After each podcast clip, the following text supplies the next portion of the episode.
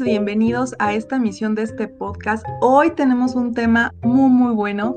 Su servidora Ferida Izar hoy me acompaña. Muchísimas gracias. Joaquín Sánchez, ¿cómo estás? Buenas noches. Hola, Fari, ¿qué tal? Muchas gracias y pues bien, bien, aquí estamos dándole. Muchas, muchas gracias por acompañarnos. El día de hoy vamos a platicar sobre usabilidad y la experiencia del usuario en diseño web. Por esto lo vamos a platicar con un experto en la materia para que nos platique más de ello. Entonces, ¿estás listo, Joaquín? claro que sí, claro que sí. Ya sabes, la dinámica es una serie de preguntas eh, que están enfocadas a esta temática. Nos vas apoyando a responderlas y de ahí, eh, pues bueno, si tiene alguien alguna duda, algún comentario, estamos totalmente en vivo. Pueden hacernos llegar su pregunta en el chat de, esta transmisión y eh, conforme vayamos avanzando, las vamos a ir resolviendo las dudas. Y también los invito a que puedan contactar de manera particular a Joaquín o a su servidora también en caso de que yo sea la persona indicada. Pues vamos a comenzar, Joaquín. Vamos con la primera pregunta. Muchas gracias a quienes están conectando. Vamos con la primera. ¿Qué es la usabilidad y cuál es su importancia para los negocios? Ok, Fari. Pues mira, como tal la usabilidad, digo, mm, su nombre lo dice, ¿no? Es cuando tú haces que algo sea usable, ¿no? Realmente, pues digo, a, razón de, por ejemplo, de todo esto de, de, la tecnología, pues se ha venido manejando mucho la cuestión de, aplicaciones, de, páginas web, pero realmente pues la usabilidad siempre ha existido, ¿no? A lo mejor si lo vemos desde el hecho, no sé, cuando un, herrero forja una puerta, ¿no? Tú dices, no, pues este, necesito que, que esta puerta, la manija sea usable, porque realmente si no tiene esa usabilidad, ¿cómo vas a entrar y cómo vas a salir? Entonces, digamos, de esto parte, ¿no? De principalmente buscar que, el elemento sea usable. Te digo, en, en, este caso, pues estamos hablando mucho de la cuestión ya web. Y pues esto tiene que ver con que a lo mejor si tú ingresas a una tienda en línea, ¿qué es lo que te gusta ver primero? Pues digo, realmente te basas mucho en el producto que sea y en que, bueno, uno de los, de los aspectos muy necesarios, por ejemplo, en un e-commerce, es el hecho de que exista una, este, un campo de búsqueda, ¿no? Porque a lo mejor tú entras y dices, quiero buscar tal cosa, ¿no? Y, lo, y así lo vemos, no sé, en Mercado Libre, en Amazon, ¿no? En la parte de arriba es como de lo primordial, ¿no? Entonces, eso hace que realmente tu página sea usable. ¿Qué pasa si entran en tu tienda y no tiene un buscador? Pues realmente hay gente que la abandona, ¿no? Porque, pues a lo mejor de los productos que aparecen en, primera instancia no son los que se requieren así. A eso realmente, digo, la usabilidad es algo muy amplio porque también tiene que ver con la cuestión de, de, la navegación dentro de un sitio, por ejemplo. Te voy a contar ahorita un caso. Estamos rediseñando un sitio para un cliente que lo que hacía era que tenía todo su menú en la parte de arriba. Digo, eso es algo estandarizado, ¿no? Por lo regular es algo que se maneja pero ¿qué pasaba cuando tú tratabas de ingresar a una sección interior? Ya no podías regresar a, la página de inicio. Y pues eso realmente deja de ser usable, ¿no? La gente pues realmente abandona, ¿no? Digo, si nosotros pensamos mucho en términos de clientes, porque digo, al final de cuentas hacemos los desarrollos para los clientes, pero no son nuestros clientes los que van a consumir el, el producto, ¿no? Sino realmente son sus clientes a los cuales a día de hoy pues se les maneja el término de usuarios porque realmente usan, ¿no? No es como no es como otro tipo de productos, ¿no? O sea, realmente estos productos como es un sitio web o una aplicación móvil se están haciendo para esto, para realmente manejar la cuestión de, usabilidad. Entonces, la usabilidad está dada por, por, muchos factores, digamos, por ejemplo, ¿qué letra ocupas en tu en tu página, ¿no? A lo mejor ocupas una letra que no tiene ni siquiera nada que ver con el branding, porque yo creo que algo que es muy esencial es que tú partas de tu marca para de ahí desarrollar algo, ¿no? Entonces, pues muchas veces llega a pasar que, que, tú ingresas a, una página y qué es lo que pasa, que a lo mejor la barra del menú es negra y los, los botones son grises que apenas si se ven. Ya eso es a lo que se llama usabilidad, que realmente esté todo pensado para que la gente que, esté usando esto, pues realmente siga navegando. Sí, y, también yo creo que va vinculado con el tema del famoso eh, elemento clave, ¿no? En todos los emprendedores y negocios, que es el que brindes una solución. Entonces, si tu solución no se puede usar, ¿cómo le haces, no? y te o sea, te reitero lo de este cliente, o sea, ¿de qué sirve, por ejemplo, que tú pagues campañas de marketing, no eso? Y a lo mejor si, el que entra lo va a abandonar luego, luego, no va a haber, no va a haber como una conversión. Entonces, por eso es que sí es necesario, a nivel marketing ayuda mucho, ¿no? sí. es como, y también pues a nivel también interacciones, ¿no? Porque tú lo que buscas es que realmente tu, tu cliente, tu usuario se quede ahí.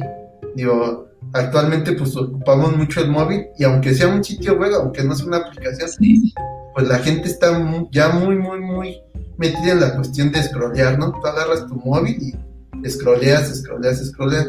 Cosa que a lo mejor si, si tú esto lo ves en, en una persona, no sé, de arriba de, de 50 años, como que no tiene tantas ideas, ¿no? A lo mejor bajo una red social si no entra un Facebook y, y pues digo, ya ya no lo plasmaron así la usabilidad Facebook, ¿no? O, Instagram, eso. Pero realmente, o sea, un sitio web, pues casi no están acostumbrados la gente a que se maneje de esa forma. Ay, pues podríamos estar hablando de esto mucho tiempo, como dices, es muy amplio, pero vámonos a la segunda pregunta, ¿Cuál es la diferencia entre diseño de interfaces y la experiencia de usuario? De ahí viene mucho un término que, digo, los que estamos eh, ya un poquito más inmersos en estar buscando información de diseño web y de apoyo de medios digitales, los términos U, eh, UI y los UX, pero nos puedes platicar, tú como, como ahora sí, sabedor de este tema, ¿a qué se refiere esto? Pues mira, prácticamente yo yo como tal de profesión soy diseñador gráfico. A día de hoy me estoy certificando como diseñador UX UI porque lo que pasa es que, digo, en algún momento pues yo me daba mucho la tarea, por ejemplo, de, diseñar este, revistas, ¿no? O de diseñar cuestiones pues impresas. Y ahorita lo, lo que ha venido a cambiar todo esto es que tú ya no nada más haces un diseño para que alguien lo vea en una revista si no haces un diseño también pensado en las interacciones. Entonces este término yo creo que es lo que cambia eso, ¿no? O sea, ya no ves nada más tú la revista, ya decides navegar a otro sitio. Entonces, a esto es a, lo que se le llama como tal este la necesidad de interacciones, ¿no? Por eso surge lo, lo que es el diseño UX UI, que es User Experience o experiencia de usuario, y user interface, ¿no? Que es, es como tal el diseño de las interfaces, ¿no? Entonces, pues realmente digo, como todo término, y lo vimos en el momento en que platicamos de SEO, todo término pues viene de un anglicismo, ¿no? Realmente pues todo está en inglés, ¿no? Y ya, digo, pero al final de cuentas es la experiencia del usuario y el, y el diseño de, interfaces para usuario, ¿no? Esto es lo que, lo que prácticamente viene siendo esto. Digo, si ahondamos un poquito más, User Experience, o sea, no va totalmente ligado a que tú como diseñador hagas ciertas tareas. O sea, ahora ya es tan necesario que, como en todo planteamiento, hagas un estudio anterior, ¿no? Porque, digo, antes, cuando estaba muy, o se puso muy de moda las páginas web, ahora unos 8 años, 10 años, pues muchos clientes nos contrataban con, con el fin de, hazme mi sitio web y este sitio web, pues, aunque nadie lo viera, ¿no? O, o las visitas a lo mejor, o las visitas a lo mejor sí eran recurrentes, ¿no? Porque no había esta cantidad de información en la red, ¿no? Entonces nunca se pensaba más, ¿no? O sea, no sé si recuerdes esas páginas que, que tú entrabas y era puro texto, sí. sí, al inicio, al inicio. Bueno, nosotros estábamos muy, muy pequeños, muy chiquitos. Éramos así de, pañales, casi, casi, pero medio me acuerdo. sí, no tenían casi edición, este, la, y era hacia abajo, hacia abajo, hacia abajo, hacia abajo, y, y lo máximo era que tuviera dibujos con colores fluorescentes. O que el muñequito medio se moviera, era lo máximo en aquel entonces. Pero mientras esto pasaba, digamos, en el área de la web, pues ya venían tantos precursores, digamos, dentro del branding, dentro del diseño editorial, ¿no? Que ya hacían este, pues sus diseños con columna, ya hacían. Entonces, pues digo, por lo mismo que surgió este boom de la web, pues tuvimos que evolucionar, ¿no? Y ahora si te pones a pensar que ya hay lo que dije hace rato, interacciones, o sea, pues es tan necesario que se haga un estudio, ¿no? Y ahorita, por ejemplo, nosotros estamos en el camino de, desarrollar un, software ganadero y entonces ahí tú tienes que hacer un estudio de usabilidad, ¿no? Y para ese estudio de usabilidad lo tienes que hacer pues realmente con gente que lo vaya a usar, ¿no? O sea, yo, por ejemplo, yo no voy a ocupar ese software, ¿no? Sinceramente, pues yo no tengo vaca, yo no tengo ganado, ¿no? Realmente esto ya lo tienes que llevar al campo de, hacer pruebas de usabilidad pero realmente con las personas que lo van a ocupar, ¿no? Que se encuentran en ese nicho, por ejemplo, ¿no? O sea, entonces todo es, toda esta preinvestigación se le llama user experience, ¿no? Porque realmente estás tú viendo para quién va, va a ser, bueno, para quién vamos a desarrollar este proyecto. Ya cuando tú acabas toda esa investigación que realmente pues sí es bastante larga y que digamos que te digo, no solo, no solo este, uno como diseñador entra, ¿no? Ahí ya tienen que ver cuestiones más, este, más fuertes. Por ejemplo, el estudio de esto, pues ya te, te marca que a lo mejor esto tú lo tienes que ver con psicólogos, con gente que se dedica a la cuestión etnográfica, con sociólogos, ¿no? Realmente ya es como, como un diseño más fuerte, ya no nada más es diseño porque me gustó, o sea, hasta eso, o sea, yo en un principio me pasaba mucho eso, ¿no? O sea, ay, no, pues al cliente no le gustó, pero pues es mi diseño, me gustó, ¿no? O sea. Está bonito. Y pues no, realmente no, o sea, a final de cuentas tú estás trabajando para alguien más. Y, el UX pues maneja mucho eso, ¿no? Una metodología que realmente tú tengas ya todo el pensamiento de un producto digital antes, por ejemplo, de llevarlo a un desarrollo, ya llevarlo a programación. Porque llega a pasar que todo esto se ve en gastos, ¿no? O sea, realmente ya buscar este, programadores que te apoyen, que todo eso, pues la verdad la, la cuestión programación a día de hoy es como de, de, lo mejor pagado, ¿no? Entonces, pues es hacer una inversión sin antes saber que realmente tu producto va a ser funcional, ¿no? Y pues te, todo, todo, todo este bagaje de UX es lo que te lleva ya a hacer el UI, ¿no? Que realmente es el diseño como tal ya de la interfase, ¿no? Ya teniendo todo un compendiado de, información, pues uno como diseñador pues empieza a ver realmente sobre qué área trabajaría y ya con eso pues lo, lleva a cabo a, un diseño, de, ¿no? De alguna interfase. y esto del diseño de interfaces ha existido de siempre, ¿no? O sea, cuando por ejemplo salió Macintosh, pues digo, a mí me llevó a tocar esas esas interfaces que pues digo, a día de hoy las vemos y digo qué feas estaban, ¿no? Pero Mac, o sea, desde esos entonces ellos hacían esos test de usabilidad, ¿no? O sea, no era de que, de que tú dijeras, ay, no, lo lanzaron hacia el mercado, ¿no? O sea, ellos desde, desde ahí, desde dentro de, de Apple, pues hacían todos esos estudios, ¿no? No, y y muchas veces vemos una página y me lo han dicho, es que yo no necesito una página, este, yo nada más con mis redes sociales.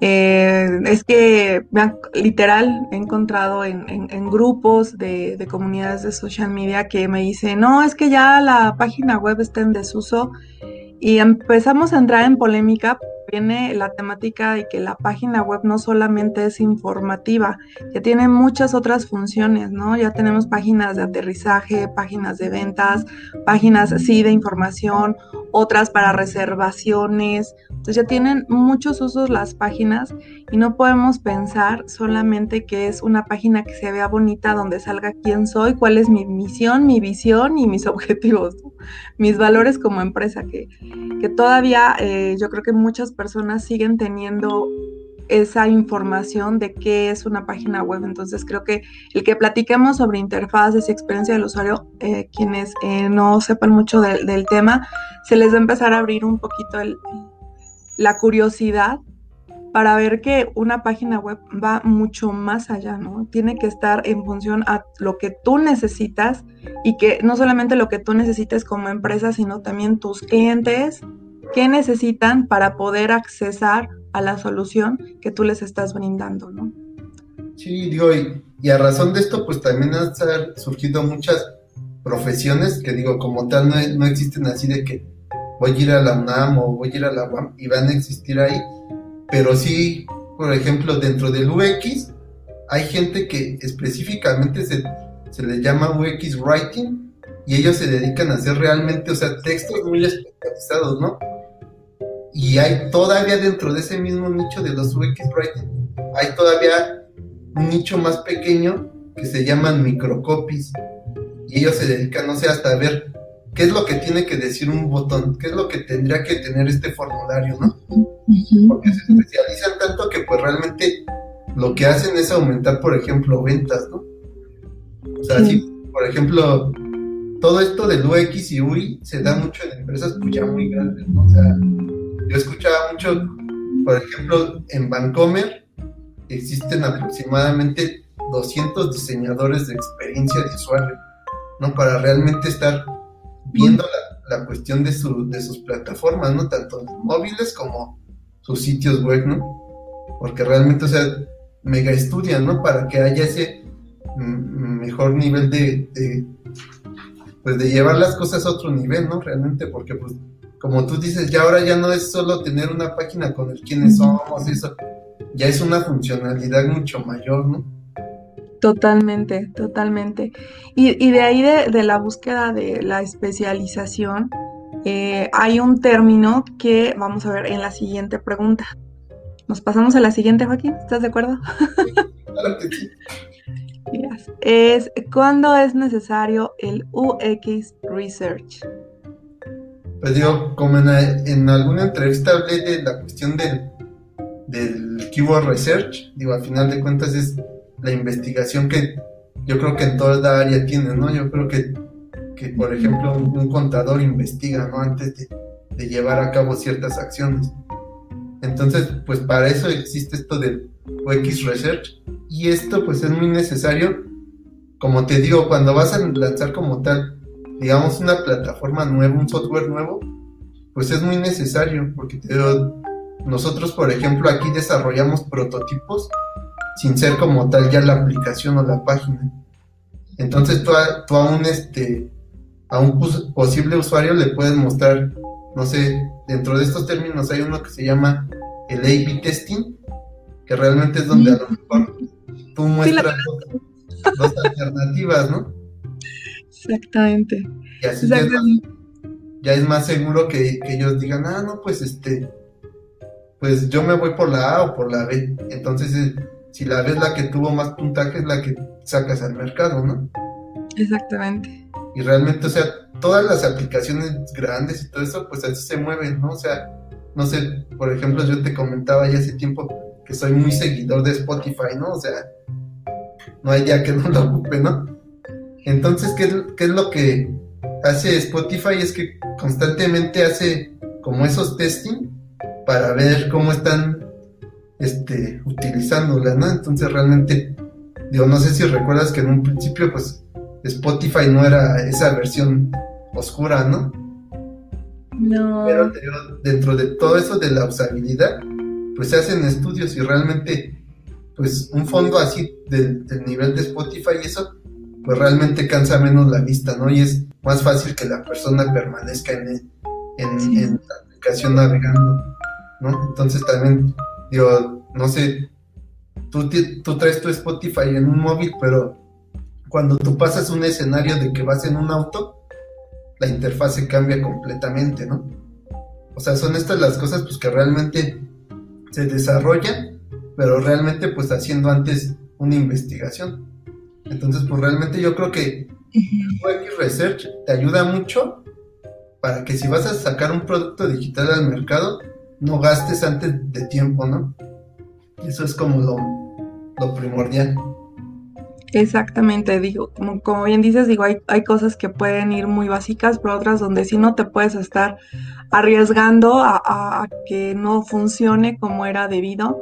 Eh, eso también, eh, lo que comentabas de los modos oscuros, eso tiene, tiene poco, yo creo que tendrá, eh, en, en, el mercado ya tiene muchos años, pero ya de recomendación de uso, bueno, creo que tuvo también el boom ahorita con todo el tema del confinamiento, porque ahora sí la mayoría de una, de una población que está más de cuatro horas frente a un móvil o frente a, un monitor o frente a una computadora, ya sintieron el cansancio, la fatiga visual, ya entendieron que sí existe, que no es un mito, entonces de ahí empezaron a utilizar más este modo. Entonces sí va muy de la mano eh, con esa investigación porque bueno, ya hay más usuarios que lo requieren y ya lo ves que está en Spotify, ya lo tienen muchísimas redes sociales, este, muchos medios te, colocan, ¿quieres modo normal o lo quieres en, modo oscuro? Entonces sí, se va, se va dando y se va avanzando. Y es que te digo, yo creo que uno de los planteamientos, por ejemplo, del research, es que tú tengas muy en cuenta quién va a ser tu, tu usuario final, ¿no? Entonces, ¿qué es lo que pasa, por ejemplo, si si tú estás pensando en desarrollar una aplicación para adultos mayores, o sea, tienes que tener en cuenta, por ejemplo, que la tipografía, pues de alguna manera tiene que ser grande, los colores que tienen que, estar dentro de la interfase, ¿no? Porque realmente, si tú diseñas todos los productos iguales, pues no, no estás pensando ya realmente en lo que llaman el buyer persona, ¿no? O sea, a quién va a ir dirigido. Entonces, yo por ejemplo, estamos nosotros desarrollando un intranet o rediseñando como tal existía una versión, pero ya era una versión de escritorio. Entonces, te esto se da mucho en eso, ¿no? Cuando vas a hacer un rediseño, pues realmente tienes que hacer toda esa investigación para realmente quiénes son los que lo, van a estar ocupando, ¿no? definitivamente. Pues está buenísima la plática, pero nos queda una última pregunta. Eh, ahorita platicamos mucho del tema de la usabilidad, eh, pero esta la podemos confundir con otro término que también va muy de la mano, que es la accesibilidad. ¿Esta por qué es importante? Pues mira, yo creo que, que para que, hay, para que haya una buena usabilidad, siempre tienes que pensar también en la accesibilidad. O sea, la diferencia de, estos términos, pues realmente como lo dije en un principio, usabilidad es que sea usable, ¿no? Que lo ocupe la mayor, el mayor número de gente, ¿no?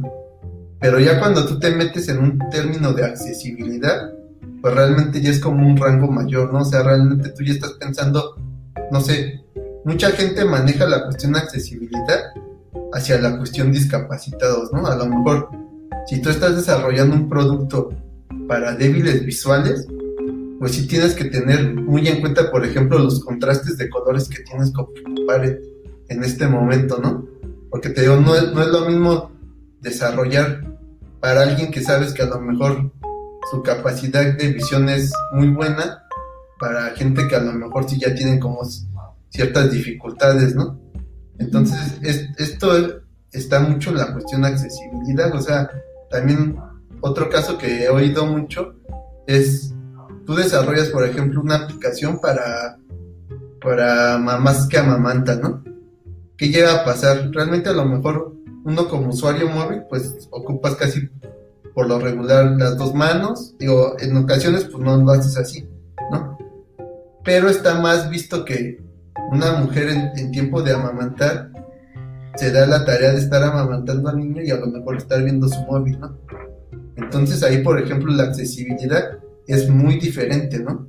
Entonces, por ejemplo, cuando, cuando tú haces una aplicación o un sitio web, hay ciertas zonas muy específicas que son como las más fáciles de tocar, por ejemplo, con un solo dedo, sin necesidad tú de, de tener que, meter la otra mano, ¿no? Y Sí, por todo el teléfono. Sí, ahorita yo te hablo, que, sí, así somos las mujeres, estamos por acá con, la, con las cosas y el celular, ya, ya tengo el dedo medido, ¿ya viste? Sí. Ya a veces hasta con la misma muñeca lo logro, mira. Sí, o sea, por ejemplo... con la misma muñeca. Y es el tamaño del teléfono. Digo, no voy a decir la marca, no, no vamos a hacer comercial, pero, pero ahí está, miren. Con una mano, sí. Pero así como dices, y lo que estás diciendo tú justamente ahorita, o sea, ¿cuántos tamaños de móviles hay? ¿no? O sea, tan solo eso. Entonces, digo, a final de cuentas, pues, digo, si ustedes como mujeres y como siempre se ha manejado, ustedes tienen esa tendencia de hacer más cosas a la vez que uno como hombre, ¿no?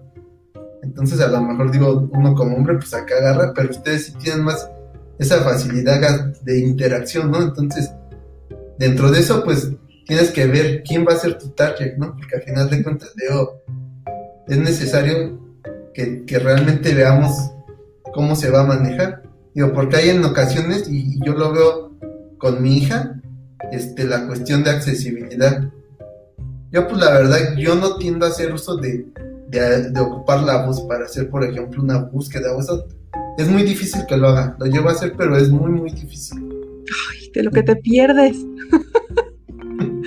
y mi hija todo lo hace así, ¿no? O sea, realmente, pues digo, pues sí, va dentro de todo este estudio, ¿no? Y esto es, ¿qué tan accesible es tu producto, ¿no? Porque te digo, realmente, si tú estás haciendo una aplicación para niños, pues tienes que tener muy en cuenta eso, ¿no? Pero al final de cuentas, y, y lo platicaba la otra vez con un amigo, o sea, tú tienes esa idea de, de accesibilidad hacia la cuestión del niño, pero si no piensas que a lo mejor hay productos que se van a poder comprar, pues eso no lo va a hacer el niño. Realmente la interfase de compra ya no le va a competir como tal al niño, sino ya le va a competir al papá del niño, ¿no? Entonces todo eso es que, que va dentro de la cuestión de qué tan accesible es la información, ¿no? Para la gente. Definitivamente. Porque también eh, algunos me dirán, ay no, pero es que estos temas están como muy, muy raros, Faride, ¿por qué no?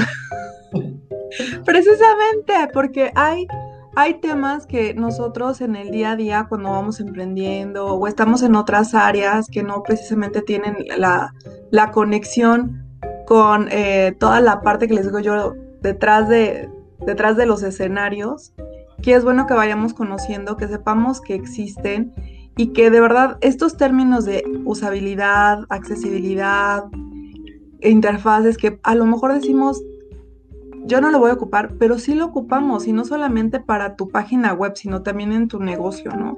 El tema de la accesibilidad, dicen, es que yo tengo un restaurante que es este, que tiene eh, mucha accesibilidad y, y aparte es muy inclusivo, ¿no? Y la pregunta es, ok, ¿tienes tu carta en braille? No. ¿Tienes algún mecanismo para que por, por voz eh, una persona ciega pueda pedir algo? No. Entonces empiezas a ver cosas que dices, ay, no, creo que no soy tan accesible, ¿no? Entonces esos términos no solamente los invito a que lo vean en sus páginas web, sino más allá. Y que cuando ustedes vayan a hacer algún diseño de, de sus páginas, que, que, no solamente sea sus páginas, sino también con sus redes sociales, con sus otros medios digitales, y que te recuerdes estos, estos conceptos, estos tres, eh, a, modo particular me llevo una conclusión de estas tres palabras, usabilidad, accesibilidad y las interfaces, ¿no? que estemos conscientes de que estos, estos tres conceptos aunque suenen muy sencillos y que digas, ay, es que es obvio, Faride, por favor, ¿cómo lo voy a hacer así? De verdad, créanme que en el día a día, después de que ves tantas cosas y, tienes una lista así enorme de todo lo que tienes que ir adaptando en tu negocio todos los días, se te puede llegar a olvidar. Y a veces, eh, a mí me ha tocado, no sé si a ti te ha tocado, que te llegan clientes con que el presupuesto lo tenemos que recortar a la mitad del proyecto y quítale esto, mutílale el otro, hazlo más simple de alguna manera, pero lo quiero más barato. Y empiezan a mutilar los proyectos y empiezan exactamente a perder una interfaz muy, muy poco accesible, como dices tú, nada más funcionan en las computadoras y se les olvida que que los celulares también pueden acceder, eh, sus posibles clientes, se les empiezan a olvidar esos detalles, entonces yo me llevo así como, como mi conclusión, estas tres, estas tres palabras, accesibilidad, usabilidad y las interfaces. ¿Tú qué opinas, Joaquín? ¿Tú qué te llevas de conclusiones? Pues, mira, yo creo que dentro del mercado pyme, ahorita es como algo que tú ves así como, ¿para qué lo hago? ¿No? O sea, porque sí, sí llega a pasar, o sea, y digo, no, no es menospreciar otras profesiones ni nada, o sea, yo creo que un, contador es muy necesario, un administrador es muy necesario, y o sea, sí, pero si realmente tú lo que buscas es como más ventas, un mejor marketing, y también realmente, o sea, que tu producto sea usable, pues sí tienes que tener muy pensado eso, ¿no? Porque, te, o sea, a lo mejor te lo pongo con un ejemplo, como tú dijiste, necesitamos saber, ¿no? Pongamos que viene un buffet de abogados y me dice, necesito una aplicación, ¿no? Pero para hacer una aplicación, pues hay todo un trasfondo, ¿no? O sea, entonces digo, si los abogados me dicen, ¿sabes qué? Pues no, nada más sentarte y diseñar ahí, no es así, o sea, realmente no, no es así, o sea, tiene que haber todo un estudio para saber a quién quieres llegar y que realmente, pues esa funcionalidad que les dé, pues haga que las, las conversiones sean mucho más rápidas, ¿no? Claro, sí, muchas veces eh, de verdad queremos nosotros empezar a hacer todo. A veces también es complicado por los presupuestos, la verdad. Pero yo lo que les invito mucho es, si lo puedes tú empezar, a lo mejor algo básico, pero que estés bien consciente las, las consecuencias que puede tener el tener un sitio web así. Y que conforme vayas avanzando y vayas creciendo, de verdad coloques dentro de tus prioridades el estar revisando tu página, el estar alimentando, que cumpla con los requisitos, que cumpla con una estructura, que la página te ayude, más no que solamente sea un adorno o simplemente un, requisito que inclusive a veces los solicitan para ingresar a algunas asociaciones, te piden, ¿tienes página web? Y muchos optan por solo tener ahí algo y no le ven el potencial que realmente pueden obtener de, una página con un buen diseño y que cumpla con los requisitos. Sí, sí, sí, o sea, por ejemplo, lo que tú decías, ¿no? Digo que a eso nosotros le llamamos como tal responsivo, ¿no? Que si se ve bien en, una computadora, también se tiene que ver bien en un móvil, ¿no? Digo, nos pasó hace como dos meses que un cliente no ya su página web, o sea, yo creo que se le hicieron hace como 7, 8 años. O sea, si, no se, si no se ve bien en, en, una computadora, pues menos se va a ver en un celular, ¿no? Entonces digo, ahí ellos no se dan cuenta de todas las visitas que pueden llegar a generar si tú haces algo realmente amigable, ¿no? Sí, definitivamente. Pues, Joaquín, a mí me encantaría que siguiéramos platicando de este tema, pero ya nos tenemos que, dar por terminada esta sesión. Pero algo más que nos quieras agregar, por favor, compártenos dónde también te podemos este, eh, contactar. Digo, en la cajita de información van a encontrar también eh, sus datos, eh, pero platícanos un poquito y ayúdame a que nos vayamos despidiendo. Pues digo, prácticamente, pues sí, cualquier cosa casi la manejamos en nuestro sitio web, como te lo dije en algún momento, pues nosotros a diferencia de, muchas empresas, digo, las redes sociales son, son muy efectivas, digo, de eso no, no me queda duda. Pero yo creo que tu eje rector siempre tiene que ser un buen sitio web, entonces digo, nos pueden encontrar en creaxic.com.mx y digo, también, digo, por WhatsApp, pues digo, a día de hoy, pues con todo esto de la contingencia y todo eso, el WhatsApp se, ha convertido en una enorme herramienta, eh, que es el que aparece en el cintillo, ¿no? que es 55 66 76 46 35. Excelente, Joaquín. Tenemos saludos de Adriana Coria. Hola Adriana, muchas gracias. También de Iliana Silva, muchas gracias por conectarse. Tenemos más conectados, pero están como medios timidones para, para escribirnos, pero bueno, estamos aquí a sus órdenes.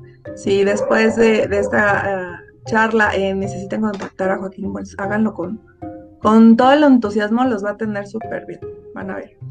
Eh, pues a mí me encantaría también hacerles la, reflexión que que esto está cambiando, las reglas del juego están cambiando. Eh, habemos personas que podemos tener esa resistencia al cambio, decir, no, es que yo así lo tenía y me ha estado funcionando durante mucho tiempo, pero de verdad acérquense y solamente pregunten, pregunten, con ello eh, pueden ustedes encontrar muchas nuevas oportunidades, esto se está desarrollando muchísimo, cada día hay cosas que de verdad no te imaginas. Eh, el otro día estaba haciendo una analogía que dije, por Dios, ya estamos en la época de los supersónicos. Pues. Mírenos ahorita, estamos aquí en pantalla platicando en vivo, eso, eso se veía en los supersónicos cuando yo era chiquita.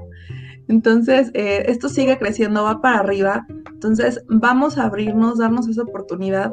Eh, te agradezco mucho, Joaquín, que hayas estado aquí con nosotros.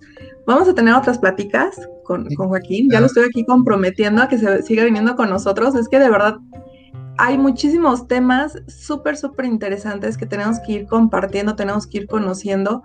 Y, también, si eh, tú que estás del otro lado, tienes algún tema, alguna duda, alguna pregunta, escríbeme y vamos haciendo ahí esta recolección para que después le estemos preguntando otras cosas muy interesantes a Joaquín. ¿Cómo ves, Joaquín?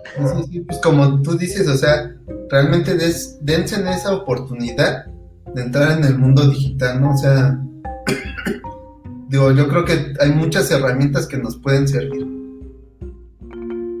Excelente. Pues bueno, eh, también nos mandan saludos Moni del equipo de Interprojects. Ay, disculpa Moni si no lo pronuncié bien. Hola Moni de Interprojects.